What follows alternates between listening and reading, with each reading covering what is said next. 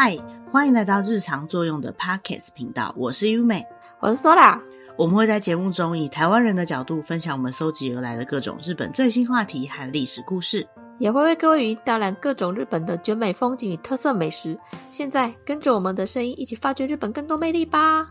那在上一集的节目当中呢，我们介绍京都这一个观光大城市。今天呢，嗯、我们想要接续着继续讲一些关于京都比较好玩的好吃的东西。那首先呢，我们找到了一篇文章，它是在讲说去京都旅行的时候必须要知道的十件事。这里面内容呢，有一部分呢，可能跟我们上一集里面介绍到的内容，或者是跟我们自己亲身经历到的事情有点接近。不过呢，我们就参考这个文章，然后来看一下，如果要到这个古都京都去玩的时候呢，应该要注意哪些事情。嗯，那首先第一个，道路は五番の目、タクシーで住所を言ってもわからない。 它的道路呢是棋盘状的，所以你跟计程车司机讲地址，他可能也不知道。在上一节节目当中有讲到，刚好我坐计程车司机呢也有告诉我们这件事情。因为在京都观光的时候呢，道路的名称是很重要的。那因为所有道路都像棋盘一样，东西南北都画得非常清楚。像是从北往南的，就是一条通、二条通。所以呢，往北的话呢，就会有像我们说的北上阿嘎鲁这样的说法，或者是往南的时候呢，就会有南下哈萨卡鲁这样的一种说法。比如说，假设你要从三条通到河原町，然后要往北的方向去的话呢，你就要讲说从三条河原町北上。这样的说法呢，基本上只有特别在京都才会有。但是我觉得对外国人来讲，根本就记不住了。所以我个人的经验呢，是在京都，你只要跟他讲那些风景名胜的地方就好了。比如说哦，你想要到东福寺，或者想要到银阁寺之类的，他就会把你载到最近的乘客可以下车的地方，让你下车。嗯，也是啦，因为观光客大概会去的地方也就那几个地方。对，没错。好，那接下来第二个要注意的事情是，混む时期と混まない时期を知っておく。混まない时期でも上长あり。嗯，那这边就在讲说，京都呢有分成旅游的旺季跟淡季。如果说能够知道这件事情，观光就会比较顺利，并且呢，在淡季的时候呢，其实也有很多好玩的地方。那以京都来讲呢，观光最热门的时期呢，大概是枫叶的时期。嗯， 也就是大概在十一月中到十二月初左右。接下来呢，就是从三月下旬一直到四月中，京都樱花季的时候。嗯，那这两个时期呢，因为对于京都来讲是旅游旺季，所以呢就会非常多的这种观光巴士啊之类的来到京都。那京都的道路虽然规划的非常的完善，可是呢他们的路其实也都蛮小条的，所以呢交通就会相对的比较混乱。再加上很多的观光客都聚集到这些观光地点，有些观光地就会变得非常的拥挤。所以，如果有选择要在这两个时期去京都的，应该要做好心理准备。对，没错。像我这趟去，就是去樱花季的时候，就真的到处都蛮多人。其实一年四季都很多人，相较之下比较没有人的话，应该是二月。或者是八月，因为二月的京都真的非常的冷，如果有要去的人，还是要稍微注意一下。但是二月的京都呢，在某些地方就有机会可以看到白色的京都，也就是下了雪之后的古都的风情。虽然很冷，可是其实很漂亮。那另外八月呢，就是在最热的时候。我们上次有提到说，京都是一个盆地的地形，所以它相对的湿气比较高。它的热的时候呢，也是热到实在是有点受不了。那不过呢，因为在夏天的时候呢，所有的树木都会是很漂亮的深绿色，有些人说这个是绿叶季，是看绿色的叶子的季节。其实京都这个美啊，是不分季节的，它四季各不同的景色。所以呢，就是要先知道京都的旅游旺季是什么时候。那如果有要去的话呢，要预先做好心理准备，或者是呢，可以特别挑选不是旅游旺季的时候，去看一些平常看不到的风景。嗯。尤其今年应该开始解封了，所以京都的旅游人潮有报复性出游的倾向啊。嗯，因为京都虽然对外国人来讲是很热门，但是对于他们日本本国人来讲，其实也是一个非常重要的观光胜地。最近呢，真的是观光客非常的多。那其实日本国内的这个旅游热度呢，也开始提升，所以不只是国外的观光客去京都这样本来就很热门的观光景点啊，他去的时候就是要特别注意啦。嗯，接下来就是要注意的第三件事情。混雑を避けて美味しいご飯も朝観光のおすすめ。那这个呢，就是要避开人多的时候去享受好吃的早餐。那也非常推荐早晨的观光行程，因为观光客实在是太多了，所以很多人都在想说，我什么时候去可以比较没有人？像刚刚提到的这个二月或八月，可能太冷或太热，而且有些人可能就是为了樱花、为了枫叶去。那有一些人呢，他根本就没办法选择他去的时间，安排好行程，那个时候要出国，或者是那时候可以到京都去玩就不错了。我哪个选择什么时候会比较没有观光客呢？其实你可以选择不同的时间段去那些地方玩，比如说呢，像一大早。那很多旅客呢，通常会选择在饭店吃早餐。那在饭店吃完早餐，然后再移动到观光景点，大概就是十点多左右。所以说，如果你可以在十点以前就抵达那些观光景点的话呢，就有可能可以避开人潮。京都最有名的就是很多的寺庙可以去参拜嘛，有的大概六点七点就开了。所以你起床的时间如果够早的话呢，就可以提早到这些寺庙去。那日本虽然不像台湾到处都有中式、西式早餐店，但是呢，他们还是会有一些咖啡厅或者一些。店呢，它有特别做早餐的服务，所以呢，如果有机会到京都去玩，想要避开人潮的时候呢，也可以推荐一大早就出门去体验一个不一样时段的京都热门观光景点。嗯，也不会拍的照片都是一堆人头，没有错。然后除此之外啊，像日本有一些观光景点，它可能是一个石碑或者是一个比较特别的拍照点啊，要拍照都是要排队，有时候可能光为了拍一张照片就要排上半个小时、一个小时。所以如果想想要拍到那些景点，又不想要花时间在那边排队的话呢，其实早一点去或许是一个不错的方法。嗯，那接下来第四个注意事项，バスと地下鉄を活用してお得and効率よく巡りましょう。那这个部分呢，也是我们上一集里面有提到的，就是在京都旅游的时候呢，要善用巴士跟地下铁，玩一个非常的有效率并且划算的行程。 嗯，那因为京都跟其他的一些大城市比较不一样的地方是，它虽然有地下铁，可是地下铁没有到很多。就像我们上一集介绍的一样，地下铁多半在比较外围，或者是它没有办法深入到非常精华的观光地区。所以在京都玩的时候呢，就会很常使用他们的巴士，也就是公车。他们的公车呢，在日本叫做路线巴士，也就是沿着固定路线跑的车子。那京都的路线巴士非常的多，那这个巴士的路线呢，它基本上会涵盖所有主要的观光地点。再加上一般自由行到京都的旅客，多半都是会到京都车站，然后再开始旅行嘛。那很多巴士呢，基本上都会从京都车站出发，或者是回到京都车站，所以使用起来呢就非常的方便。京都的公车呢，就像我们上一集提到的一样，搭乘就是一个固定金额，它不是搭多远算多少钱，坐一次就是两百三十块日币的车费。如果说一整天你要在各种不同的地方玩的话呢，可以选择使用它的一日乘车券。不过虽然选择了这个公车，然后买了一日券，可以有效的节省很多的车费。其实节省不了很多时间。塞车的时候啊，公车也是只能在路上跟着一起塞。比如说遇到我们刚刚讲的那个旅游旺季的枫叶季或者是樱花季的时候呢，有时候或许要考虑配合京都的地下铁来一起搭乘。那如果有到京都去旅游的人啊，可能都会感觉到京都的这个公车路线实在是非常的复杂。不要说是外国人，就连日本人不是京都当地人就没有办法把握得很好。所以相较之下，比较单纯的这个地下铁呢，就是一个蛮好的方式，可以坐地下铁到附近，然后再转搭巴士到最近的观光景点去。嗯，我记得之前在京都坐公车，最印象深刻的就是车上超级多人。对啊，有时候你根本就是看到车子上不去，不要说要有位置坐啦，就连要站上去都有点困难。记得我们那时候好像是夏天的时候去，很热的情况下，大家挤在车上真的是一件不是很舒服的事情。快要缺氧的感觉。虽然说在台湾也不是没有挤过公车，但是觉得那个等级不一样。嗯，挤的状况不太一样。那接下来呢，第五个注意事项是，混雑知らずでついついレンタサイクルを利用してみる。那第五个呢，就是在讲说塞车的时候最佳解决办法就是租脚踏车。嗯。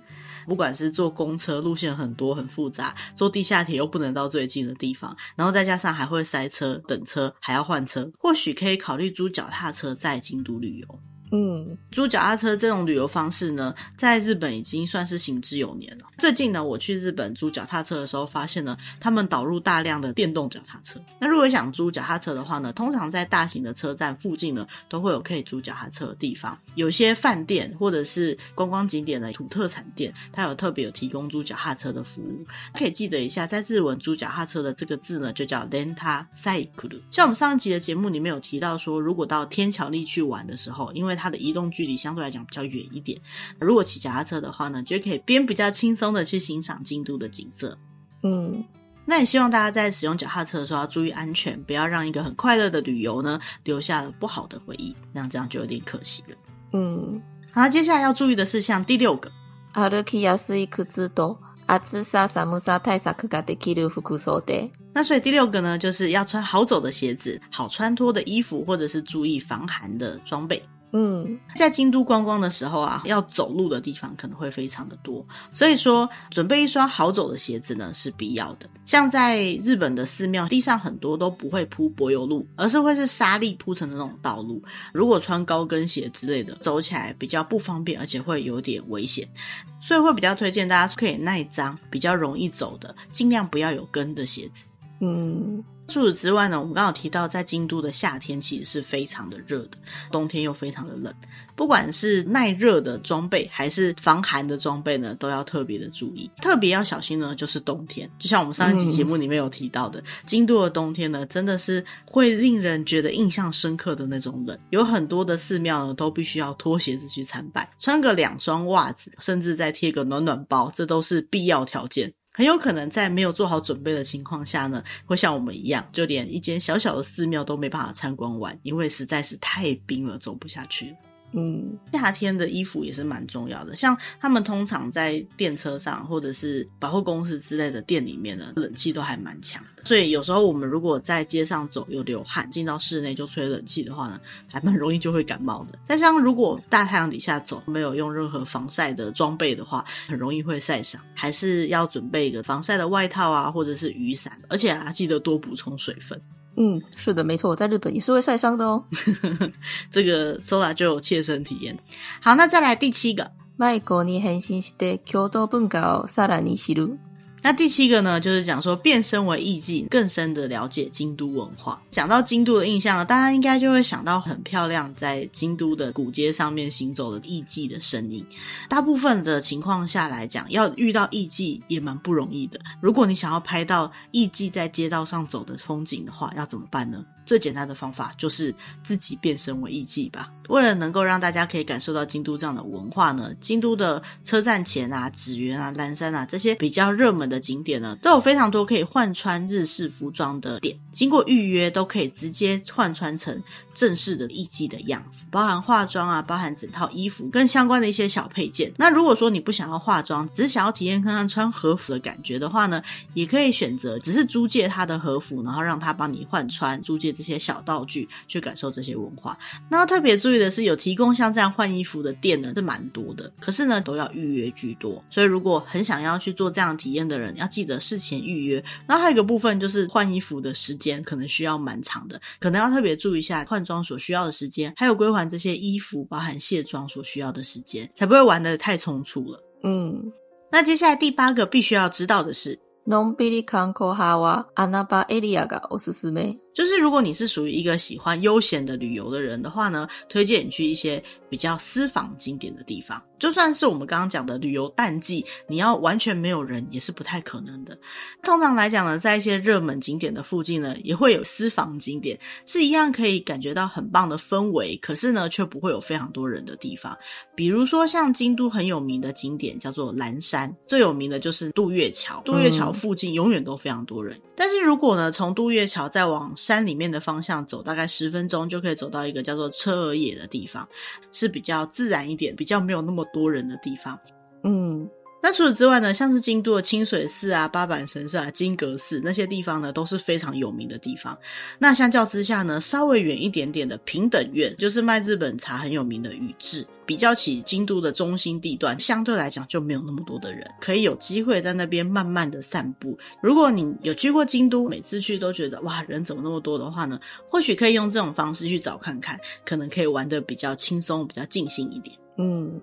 那接下来第九个来京都必须要知道的事情是，観光エリアが広い京都、どこに泊まるのが便利？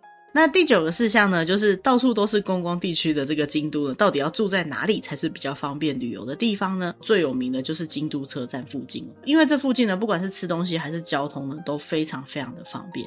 除此之外，像是紫园附近的字条和园町，就有很多餐饮店会营业到比较晚一点。京都有很多很特别的饭店，他们是用以前的那种古民宅去改装的一些饭店或者是民宿之类的，尤其像在清水寺附近，就还蛮多已经住腻了这种一般。的商务型饭店，也不想要去住那种大型的连锁饭店的话呢，也可以考虑在京都去住住看这种非常古都风情的一些住宿设施哦。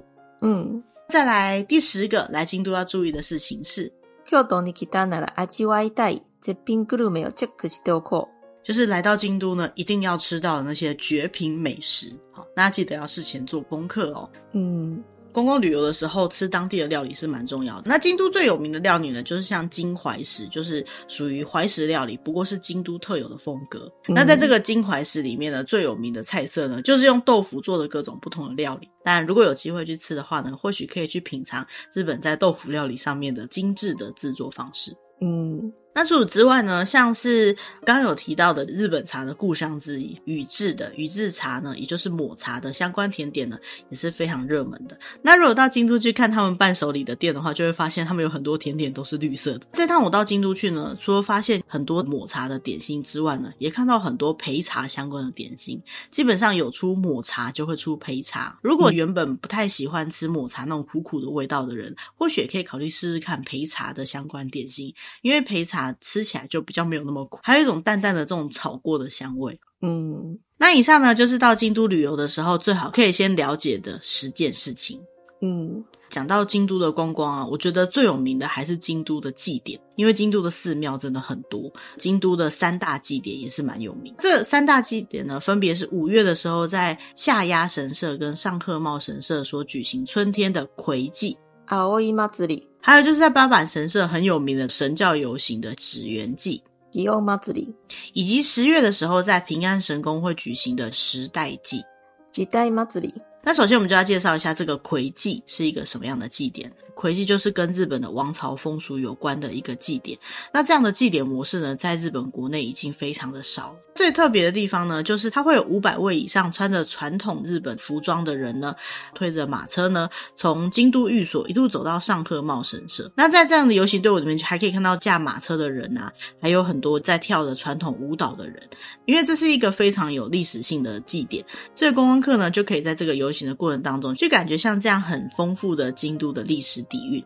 嗯，除了这个游行之外呢，游行前的仪式也是非常精彩的。像是呢，会有骑马射箭的表演，因为整个仪式是非常盛大，看起来都是非常有魄力，而且看起来有一种很神圣、很神秘的色彩。嗯，魁祭呢是在每年的五月十五号举行，它会从京都御所出发，大概早上十点多就会出发了，到上贺茂神社为止呢，大概到下午三点半左右，这整个游行呢就会结束了。嗯，接下来就是要介绍京都的夏天非常有名的紫园祭。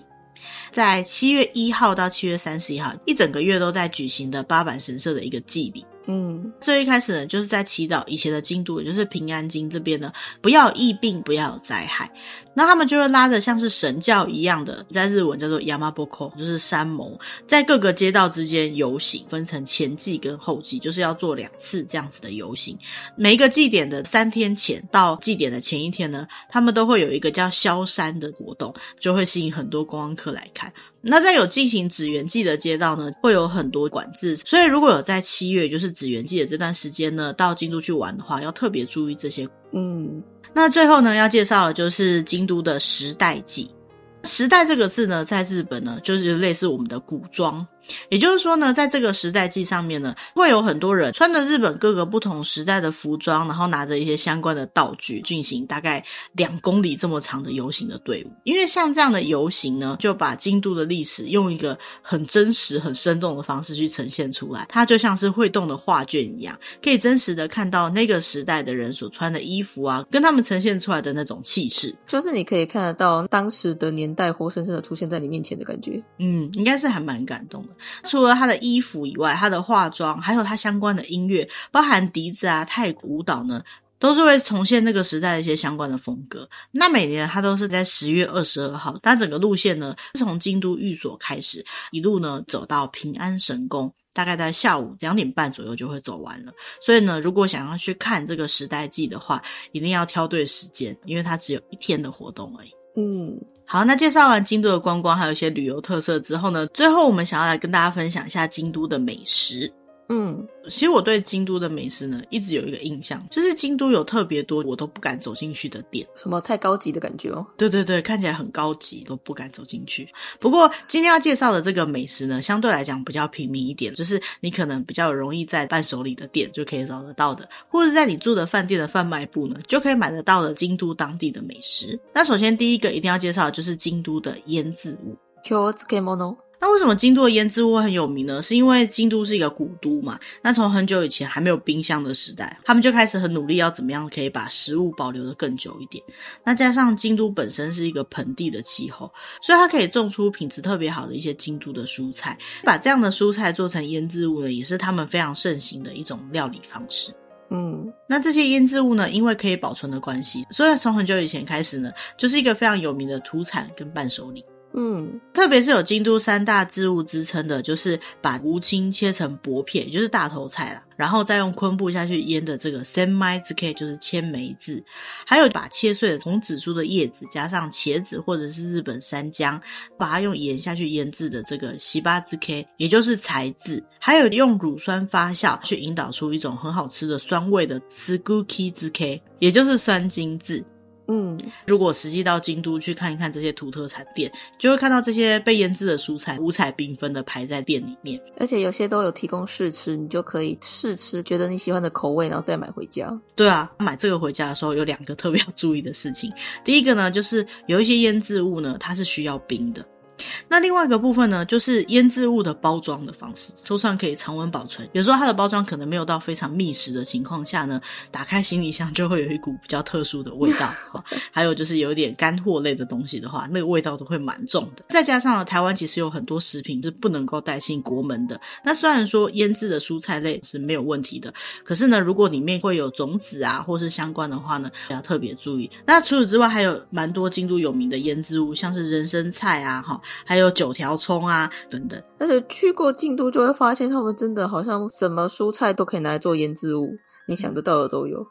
而且通常都还蛮好吃的。所以我觉得在京都饭店吃饭的时候，嗯、我最大的乐趣就是装一碗好吃的日本白饭，配这些腌制物。嗯，那接下来要介绍的就是京都的汤豆腐、油豆腐，还有就是京都的汤叶料理。Q U 八料理，那这两个都是由大豆做出来料理呢，其实都会出现京怀石的料理里面。那京都的人为什么会吃豆腐呢？是因为豆腐呢，在佛教传到日本的时候呢，也就是奈良时代开始呢，就已经开始有了豆腐这样的料理呢，一直以来都是僧侣还有贵族等等那种比较特权阶级的人才可以吃到的，所以跟我们现在豆腐是平价料理的意义是不太一样的。对于京都有很多寺庙，在寺庙里面修行的僧侣来讲，他们是不能吃肉的嘛，所以呢，豆腐就是一个很重要的蛋白质来源。那再加上在世町时代之后呢，因为茶道的流行的关系，所以呢，他们就会开始吃一些相对来讲比较养生、比较清爽，感觉心灵层面都有所提升的料理。日本叫做精进料理，也就是我们说的素食料理。这样子料理里面的豆腐就是一个不可或缺的角色了。清澈的汤跟豆腐而已。对，就这样，但是其实蛮好吃的。然后拿起来以后，加点葱花，加点柴鱼片，然后加点酱油。对于日本人来讲，吃一点点鱼不算是吃肉啦。那其实我对这个汤豆腐的印象非常深刻。我就曾经在以前去日本玩的时候，有吃到高级料理里面的豆腐。应该讲说，那一餐里面全部都是豆腐。那因为是跟着旅行团去的关系，所以旅行团就安排吃京都特色料理，就那一餐里面都是豆腐。那后来才知道说，其实像这样子精致的豆腐，也算是非常高级的料理啦。细细去品尝它那个豆香味，还有它料理的虽然是很清淡，但是很精致的这种处理方式呢，也是蛮推荐大家去品尝看看的。嗯。那另外一个也是豆类料理呢，就是刚好提到汤叶料理。那什么是汤叶呢？就是豆皮啦。所以呢，它跟豆腐一样呢，是在精进料理之中很重要的一道菜。汤叶呢，就是在煮豆浆的时候，在表面上会出现那层薄膜。那这个汤叶呢，有两种做法。好，那首先第一种就是在煮豆乳的时候，它表面上就会有一层薄薄的膜嘛。那这个膜呢，用筷子把它一张一张夹起来，就叫做 hikiage yuba，就是引上汤叶。那另外一种做法呢，就是趁这个豆浆的温度还比较低的时候呢，把它捞起来，感觉呢就比较没有凝结的这么固体，就会比较滑润一点。那这个叫做 kumiage yuba，就是极上汤液。嗯，这个汤液跟刚刚提到豆腐，还有另外一个叫生麸，像是面筋类的东西，都是京都非常具有代表性的食材。只是说汤液料理呢，在有些店里面吃到是真的蛮不便宜的，可能它制作方法比较费工费时啊，但是口感上真的是非常的好吃。嗯，接下来要介绍的是代表京都夏天的风味的鲤鱼料理，哈猫料理。就是一个鱼在一个风，不是那个池塘里面经历的那个鲤。古代来说呢，京都的中心地区是比较偏内陆的，所以要吃到新鲜的鱼其实是蛮不容易的。不过呢，这个鲤它是属于一种淡水鱼，在当时运输条件、冷藏条件都没有很好的情况下呢，因为是淡水鱼的关系，加上它的生命力非常强，所以呢就有机会可以还在活的情况下呢，就运到这个京都来。嗯，在很久以前的京都来说呢，大概在梅雨季结束的七八月左右呢，就是鲤鱼可以在京都吃得到很新鲜的时候。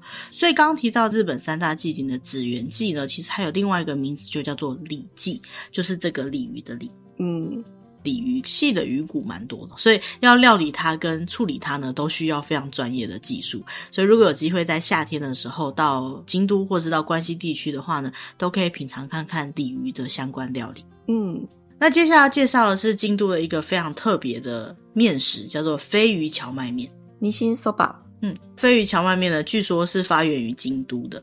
那在京都呢，他们会用非常高级的高汤，在里面放上荞麦面之后呢，再放上一块飞鱼。那这个飞鱼经过烤过之后，它的油脂呢就会稍微溶在这个高汤里面，然后再搭配京都的九条葱。那因为这个飞鱼呢，它在料理的时候，它会把它做成有一点甜甜咸咸的这样的味道，所以搭配这个口感上相对比较清爽的荞麦面呢，就变成京都的一个很特殊的料理。之前去京都的时候也没有特别注意到有这一道料理耶，不知道有这样的东西，所以就算去吃蕎麦面，可能也不会想要点这一道。对啊，所以下一次去或许就可以尝试看看了。嗯，那最后要讲的是京都的抹茶相关甜点，抹茶スイーツ。嗯，为什么在京都会有这么多抹茶甜点呢？那因为京都的宇治呢、嗯、是抹茶非常有名的一个产地，其实不止抹茶，日本茶都蛮有名的。 所以呢，在那个地方呢，就有很多卖茶的店，还有使用这些茶做出来的各种点心。除了抹茶以外呢，其他的茶像是玉露啊、焙茶，也都有被拿来做成各种不同的甜点。如果你是一个很喜欢吃抹茶的人，到了这里应该就到了天堂吧？嗯，那我觉得抹茶如果吃腻的话，换吃一下焙茶也很棒。总之，这些茶的点心呢，我都觉得还蛮好吃的。吃了甜点以后，配一口日本的这个香气丰富的茶，真的是一种蛮舒服的享受。可是我觉得，除了它的甜点之外，单纯喝它的抹茶也是不错的。对，在很多的京都的饭店，你进去它就有那个抹茶体验的活动，或者是它就会端出抹茶来招待客人。那有些时候抹茶的旁边呢，它会搭配一些红豆制品的东西，或者是小小块的羊羹。那像我这一次呢，蛮特别的是，我喝到的抹茶它搭配的东西是有点像是盐昆布跟红豆这样子的组合，欸、其实非常的好吃，因为那个盐昆布会、欸。中和掉红豆很甜的味道，但是红豆的豆沙感香气又很适合喝一口抹茶去把它融合，所以味道真的就非常的棒。嗯，如果喜欢抹茶的话，一定要到京都去品尝这些甜点，你绝对不会失望的。嗯，那像这一次呢，我有买到抹茶跟焙茶的巧克力，它真的很好吃，很浓郁，然后很香，而且不会太甜。不管是喜欢吃甜还是不喜欢吃甜的，我觉得都可以在这边找到你喜欢的味道。嗯，好，那以上呢就是我们为大家准备的关于京都的介绍。京都这个地方呢，真的是一个观光胜地啦。如果有去过日本的，应该多半都有去过京都。那说来应该有去过京都嘛？嗯，那京都对你来讲有没有什么特别印象深刻的观光景点呢？嗯，我觉得京都对我来讲应该是去几次都不会腻的地方。因为我觉得它就是大家印象中最传统日本的感觉。如果你真的很想要体验那种传统的日本风情的话，其实真的可以去京都看看。嗯，其实对我来讲，京都让我印象最深刻的地方，就是他们的人对于这个城市的骄傲。就像我们上一集的节目里面有提到的，很多京都的人到现在都觉得京都还是日本的首都，并且京都也的确呢，在很长的一段历史来讲呢，都是日本的首都。当然，建设的很漂亮，有很多观光景点，那个是一个部分。再来就是这个地方的文化背景。会让这个地方的人呢，带着一点骄傲，或是他没有展现出来，像这样子住在一个历史性的古都里面的这种文化深度，我觉得都是很有魅力的一个地方。嗯、有时候在听到京都的腔调的时候，你就会感觉好像回到以前那个时代的日本一样，整个城市呢都融入了同样的一种。包含着历史啊，包含着文化特别的色调里面。虽然说日本也有很多其他很有特色的观光景点，可是像这样的氛围的城市呢，我觉得就只有京都有而已。嗯，所以我觉得其实京都也蛮适合好好的去深度旅游的一个城市。嗯，非常推荐在京都深度旅游。如果你想要感受到慢慢散步的感觉，感受到在他们的街道上面这种转角就是另外一幅风景的这样的感受的话呢，真的是需要花一点时间在那边慢慢逛。嗯，那连续两集呢，跟大家介绍一些京都的观光资讯，还有一些旅游的注意事项。如果说大家喜欢这样的主题的话呢，也欢迎参考我们节目的留言栏位，那里面呢有我们的参考资料，可以从里面看到更多京都的旅游资讯。嗯。那如果有其他想要进一步了解的观光资讯整理的主题的话呢，也欢迎利用节目的留言栏位，有我们的 email 或是我们的社群，可以跟我们联系。嗯，那今天的主题就到这边。那我们接下来也会每周上传新的集数，跟找更多像这样子我们觉得蛮有趣有用的话题。如果你喜欢我们的主题的话，也不要忘记按赞、订阅或把我们的节目跟你可能会喜欢这样的主题的朋友分享哦。嗯，那今天的节目就到这边，谢谢大家，拜拜，Bye bye.